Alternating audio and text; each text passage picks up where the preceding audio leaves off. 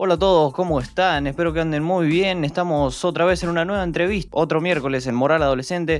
Hoy estamos con Alonso, él es español, es de Sevilla, es analista económico y su postura es principalmente que se identifica con la escuela austríaca como economista con Hayek y von Mises. Y según sus palabras, dice que estamos viviendo una situación económica no vista antes desde la Segunda Guerra Mundial una vez más, los individuos tendrán que dar el máximo de cada uno para poder salir de esta pandemia. Esperemos que los gobiernos no pongan trabas para conseguirlo.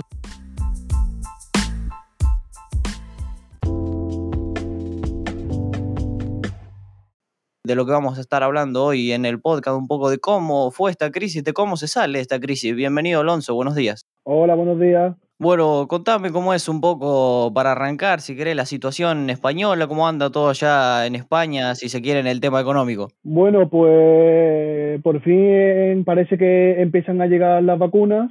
Se cree que el, proceso a seguir va a ser bastante lento, ya que se estima que son en los próximos tres meses unas cuatro millones de, de dosis. Por lo tanto, se estima que en mayo-junio tan solo será eh, el 40% de, de la población vacunada. Eso sin duda los plazos no, no salen, ya que si queremos reactivar la economía necesitamos acelerar el proceso de vacunación para, para la población. Claro, la vacunación arranca en España junto con toda Europa porque por lo que estuve leyendo habían firmado un acuerdo en la Unión Europea de arrancar el 27 de diciembre y con todas las vacunas Pfizer, no sé cómo es el caso de España. Exactamente, eh, se estima de que eh, a este ritmo inmunizar a la población eh, hasta, hasta 2022 no será posible, hasta principios de 2022.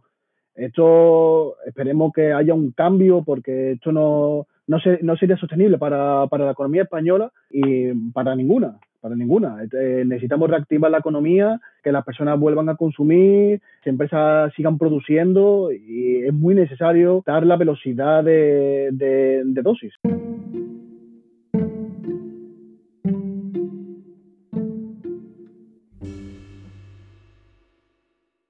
Claro, sí, y tocando un poco el tema económico, ¿cómo es el, la actualidad económica a nivel mundial, ¿no? En varios países, ¿cómo, ¿cómo están? Si están todos sumergidos en una grave crisis o de a poco se ve que se ve un futuro más próspero que están saliendo. Bueno, eh, existe un gran problema de, en nuestro país, bueno, eh, lo que es la Unión Europea, también Estados Unidos, y es el tema de la deuda pública.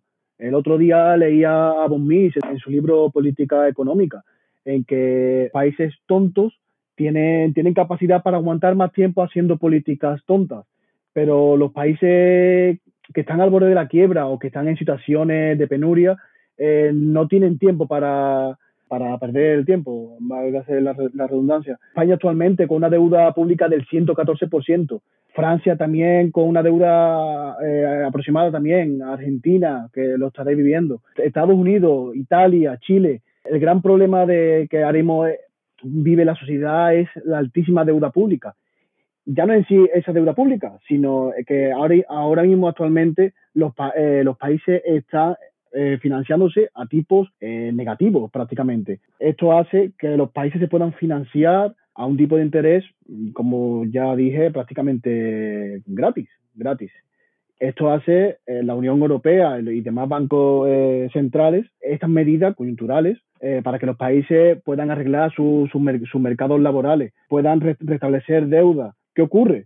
Que si, por lo, por lo que estamos viendo, ningún país está haciendo esto. Por lo tanto, ¿qué ocurrirá cuando los bancos centrales suban los tipos de interés? Pues que nos vamos a ver con situaciones muy delicadas muy delicadas.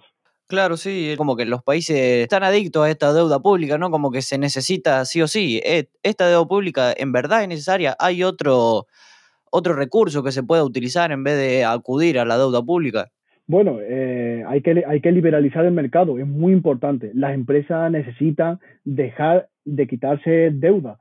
El, el Banco de España el, el, otro día sacó un informe en el que hablaba de que actualmente con, unos niveles de deuda que pueden aumentar en 27 puntos, ¿vale? Situaría al 40% de las empresas en España eh, al borde de la quiebra. Las empresas necesitan rebajar su deuda, necesitan poder vender.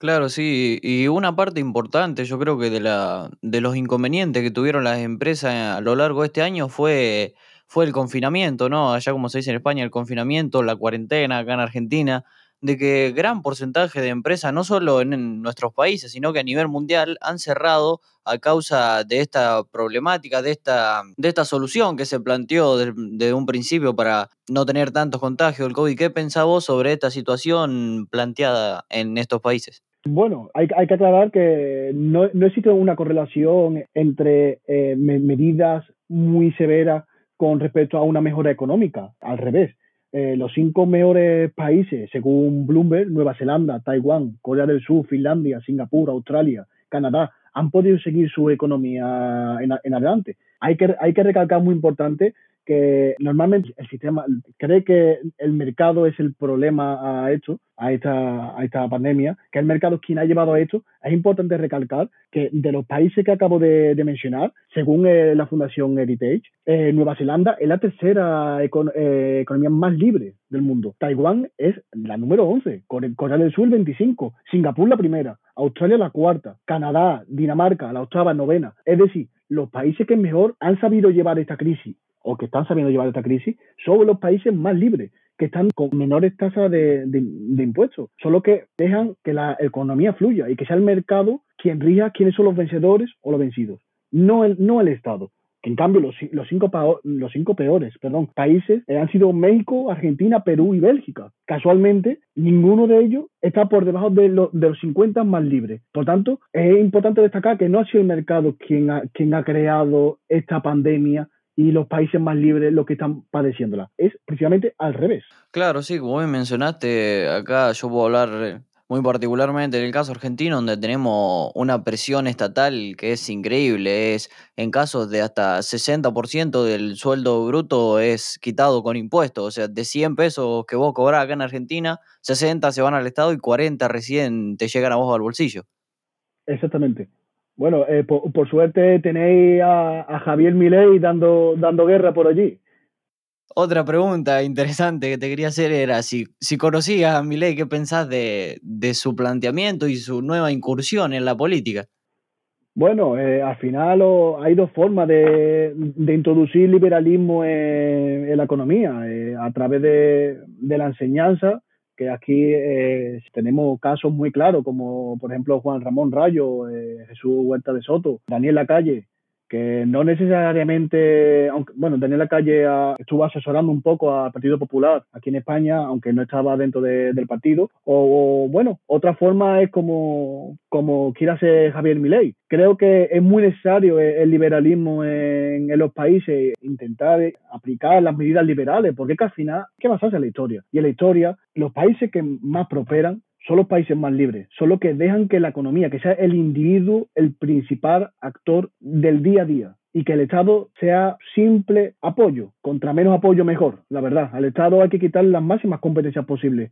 Debe ser el individuo y las empresas quien lleven el día a día de, de la, de la sociedad. Por lo tanto, y, contra, y contestando a, su- a- a su pregunta, me parece una idea más la de Javier Milei, eh, muy respetable, introducirse dentro de, de la política ya le digo, todo lo que sea introducir liberalismo, por mi parte, estaré encantado. Y que, y por supuesto, estoy seguro que lo, si en algún momento llegase a la presidencia, eh, Argentina se vería alegrada en que alguien del intelecto de Javier Milei eh, pueda llegar a gobernar. Sí, yo por mi parte también apoyaría completamente estas ideas. Por ahí no tanto el carácter, eh, no soy muy fan de su Bueno, carácter. sí, hay formas y formas, pero bueno, al final hay que, hay que, hay que llevarse el mensaje y creo que es un mensaje muy importante y que, bueno, que lo- los argentinos necesitáis esa, esa nueva vía de escape, de, de ese intervencionismo severo, de esa imp- eh, impresión de billetes. Eh, necesitáis más que nunca el libre mercado, el comercio eh, y que el Estado no se meta en, en la vida de los propios argentinos.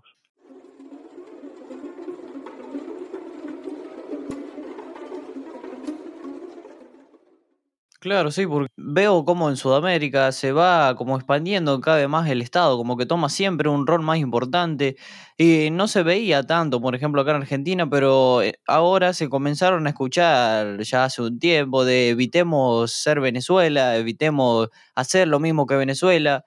Y en España, según estuve viendo, también se escuchan comentarios de evitemos la argentinización. ¿Qué pensás vos de por qué la decadencia de de estos países y el rol que debería cumplir el Estado. Bueno, eh, sí, eh, por, por, desgracia, porque hay que decirlo así, eh, ha entrado un gobierno que enaltece las políticas socialistas, comunistas de, de países que están en, la miseria. Siempre, bueno, no hace falta ser economista para darse cuenta de, de las cosas y creo que siempre, seguramente a todo el mundo le han enseñado sus su padres, amigos, profesores, que siempre hay que fijarse de, de las personas que triunfan e intentar tomar ejemplo de ellos. Y claro, cuando un partido político no, no, nos dice que el ejemplo a seguir es Venezuela, uno de los países más, más ricos en petróleo y que actualmente importa, claro, es, es, curioso, es curioso, o queremos fijarnos en bueno, Argentina a la hora de, de imprimir billetes, con, las, con, lo que eso lleva. Creo que España, por desgracia, eh, hoy acabamos de, de enterarnos de que en plena pandemia, plena pandemia, y bueno, se, cree, esperemos que no, una, una tercera ola, eh, el actual ministro de, de, Sanidad, Salvador Illa, va a dejar, eh, vamos, prácticamente seguro, aunque ayer lo desmintió, hoy va a dejar el Ministerio de, de Sanidad para acudir a las elecciones de, en Cataluña. Hay elecciones el 14 de febrero va a dejar de lado el Ministerio de Sanidad para ocuparse de, la política. Por tanto, esto nos da a entender, aunque ya muchos ya lo sabíamos ya, de que al final este gobierno no, no, no busca eh, el bienestar del ciudadano, tan solo mira su propio interés. Ya Jay Buchanan hablaba sobre esto, de que el político nunca busca el bienestar del ciudadano, ellos solamente responden ante, ante las urnas al final. Entonces, ellos no responden como se dice normalmente en el mercado ante unas cuentas anuales. Ellos buscan su propio interés. Y bueno, ese, ese es el panorama que, que, por desgracia tiene España y el que, el que, parece que nos queda durante unos años. Claro, sí. Eh, en Argentina como que ya estamos a ese nivel más avanzado, como que ya, ya pasamos ese proceso antes y ya estamos yendo a la decadencia directamente. Eh,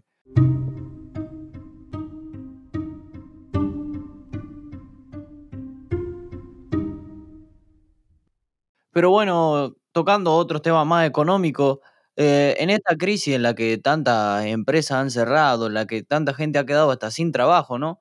Eh, para vos, ¿cuáles serían ponerle cuatro o cinco medidas que serían clave para rehabilitar la economía, para que no sé si vuelva a ser la economía que estaba antes de la crisis, pero que por lo menos se vaya acercando a lo que era antes?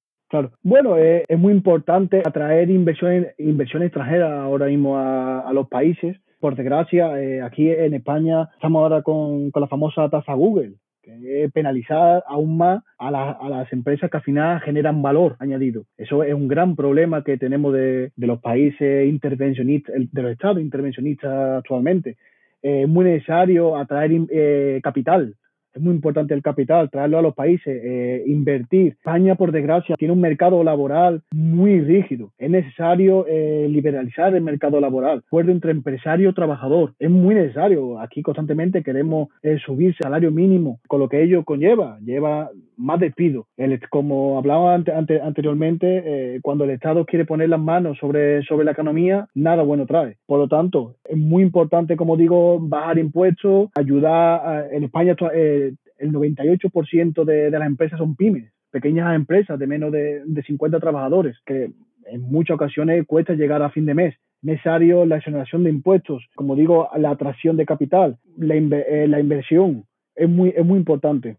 Claro, sí. Eh, bueno, este podcast que va dirigido principalmente a, a los jóvenes, ¿no? Que suelen tener una postura más, no tan económica, eh, sino que siempre se suelen, la mayoría de las veces se suelen llevar por lo que dicen sus padres, por el pensamiento familiar. Pero, ¿qué pensás vos de esto que se suele escuchar mucho, eh, más acá en Argentina, no sé si allá en España, creo que también, de que implementar estas medidas que están tomando, que estás nombrando vos, sobre todo liberales, que van a hacer que los ricos sean más ricos y los pobres más pobres, como si el dinero fuese una torta que se pueden repartir solo unas porciones y obligadamente tendrán menos los, los pobres y obligadamente tendrán más los ricos. No sé qué pensás vos.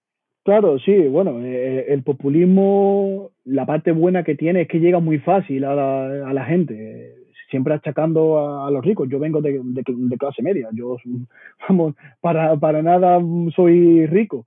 Eh, y bueno, la verdad que eh, yo no conozco actualmente a nadie que ningún país que haya que haya fallecido, que haya personas en la calle donde exista desigualdad. La desigualdad al final no es un problema.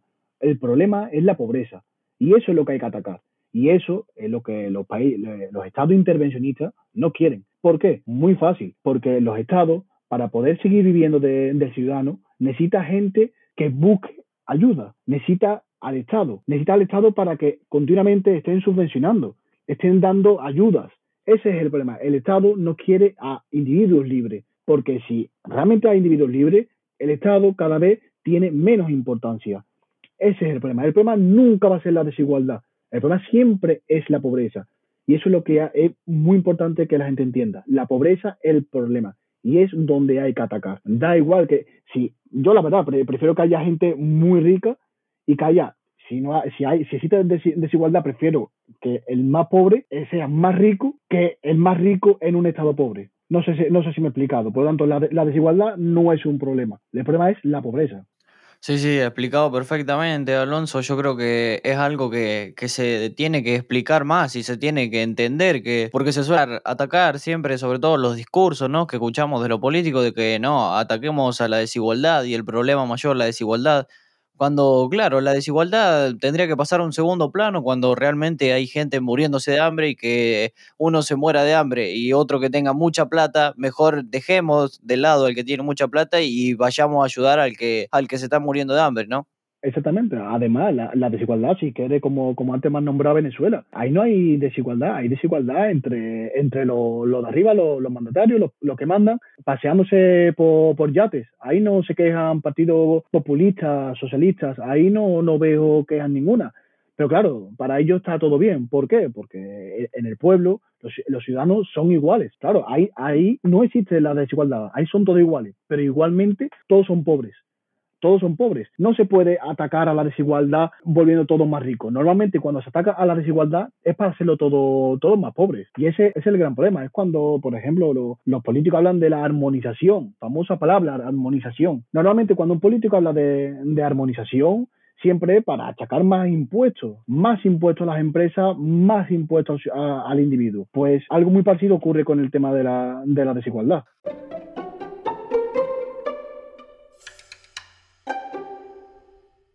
Claro, sí. Eh, Alonso, tocando un poco, volviendo a lo que hablábamos sobre el tema del virus, eh, en distintos países se han aplicado distintas medidas. Por ejemplo, podemos ver acá en Argentina que todavía seguimos de cuarentena desde marzo y con una amplia cantidad de contagios. Y podemos ver el caso como Suiza, que directamente no había aplicado cuarentena hasta hace poco tiempo y los ciudadanos andaban libres. ¿Qué pensás vos que sería la medida más eficiente en cuanto al confinamiento?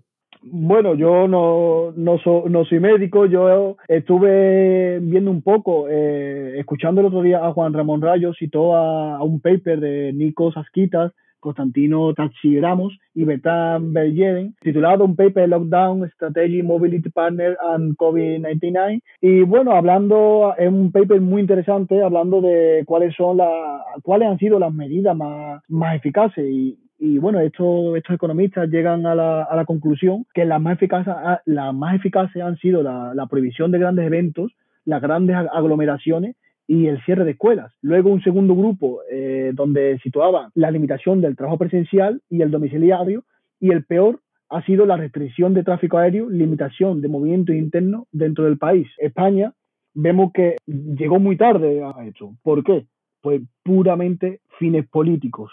España tomó la decisión de cerrar el país un 14 de marzo. El 8 de marzo eh, hubo grandes eventos, pero precisamente las medidas que habrían que tomar según eh, este paper, cerrar grandes eventos, aglomeraciones.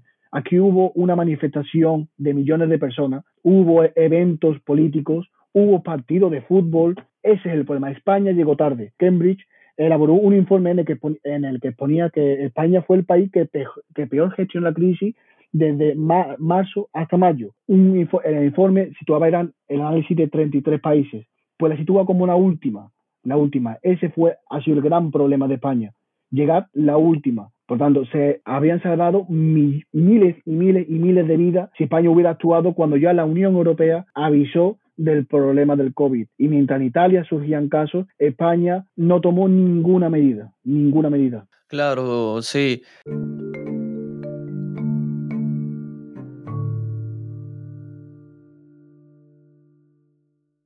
Y mencionaste como una de las principales medidas el, cerrar la escuela, los colegios, el no dar clases. ¿Qué pensás vos de que en España todavía no se abrieron, no? Si mal lo entiendo. Mm, aquí en España sí, sí se están dando ya clases. Eh, muchas eh, en, universidades son telemáticas, escuelas de, de, los más pequeños sí asisten a través de burbujas, aislándolo, pero sí, aquí en España sí, sí se están dando clases. Ah, mira qué bueno. Porque acá en Argentina, bueno, ahora en diciembre ya para, nosotros tenemos lo, que es la vacación en verano desde diciembre a febrero aproximadamente, y así todo, desde los más chicos hasta los más grandes, estuvieron todo un año eh, sin, sin completar, porque no se llega a, dar todos los temas, incluso yo hablaba con profesores, no se llegó a dar todos los temas que se daría en, en una clase presencial, ¿Y qué pensás vos de que de perder este año, no sé si perder, pero de que no se vuelvan a las clases presenciales? Claro, eh, bueno, pues e, es, es, un problema. Por desgracia, toda esta generación, ya se habla de una, de una generación perdida.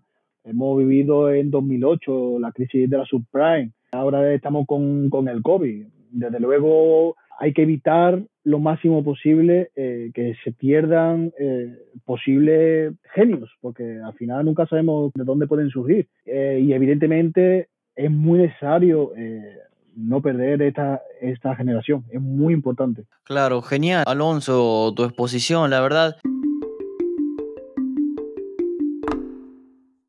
Y me gustaría que poder cerrar y que puedas hacer una reflexión final sobre todo lo que nos dejó el 2020, la crisis, cómo se sale adelante, una reflexión final que te guste a vos enfocada al, al público joven y adolescente que seguro nos está escuchando? Claro, bueno, pues este 2020 va a dejar eh, sectores vencedores y sectores vencidos. Sectores vencedores como pueden ser las tecnológicas, como son la, distribución, eh, el consumo de, alimentos y luego vencidos como el eh, los bancos, el turismo, la hostelería. Es muy necesario de que dejemos de lado todo lo que nos quieran inculcar desde arriba. Es muy necesario tener la autocrítica e investigar por nuestra cuenta, intentar ser lo más autodidactas posible. Y ya les digo, hay que, es muy importante liberalizar la economía, dejar que sea el individuo el actor principal, más concretamente en esta, en esta época, y bueno, como se dice, eh, en, toda en todos los casos donde existen crisis, pandemias, es una gran oportunidad para,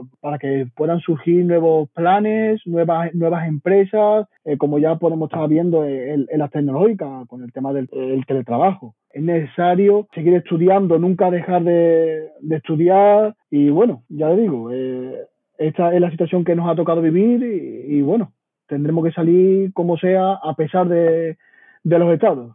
Sí, me gustaría mm, que se queden, que nos quedemos con una frase que mencioné al principio, la que me mandaste vos, Alonso, que los individuos tendrán que dar lo máximo de cada uno para salir de esta crisis, formar una unión que no, que se ve de un, de un mundo tan separado, tan politizado como es como es el actual, que nos unamos para salir todos juntos de esta crisis, ¿no? Exactamente, debemos dejar de lado de ser hooligan de, de la política y usar los partidos políticos como si fuesen equipos de fútbol. Al final es muy importante la unión entre individuos, la cooperación, creación de empresas, eh, eh, la unión de, personas para, ya les digo, de, crear empresas, de inventar siempre cosas nuevas, que realmente es como, se, como la, una sociedad puede avanzar.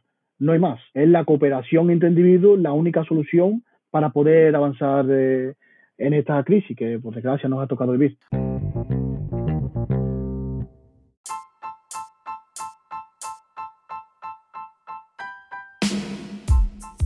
Claro, sí, excelente, la verdad, todo. Alonso, gracias por participar, por tomarte tu tiempo de entablar esta conversación, para explicarnos todo con nosotros. Si quieres dejar tus redes, si tienes algunas redes para dejar.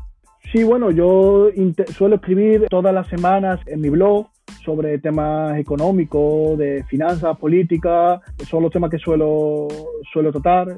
Poner en Google comesalonso.com y y, allí me pueden encontrar. Genial, bueno, ya saben, le vamos a estar dejando el link del blog de Alonso en la descripción por si quieren ir a ver, e investigar todo su trabajo. Y bueno, ya para terminar este episodio, volverte a agradecer y espero que a todos los que escuchan, que le haya sido de información, de que, como dijo Alonso, de que empiecen a reflexionar un poco, que no, que no creamos todo lo que nos dicen de arriba, sino que tengamos un poco de, de reflexión propia y que nada, de esta crisis se sale todo junto. Muchísimas gracias, Alonso. Muchas gracias a ti. Gracias. Y bueno, no se olviden de seguirnos en las redes. Estamos en Twitter y en Instagram como arroba moral adolescente.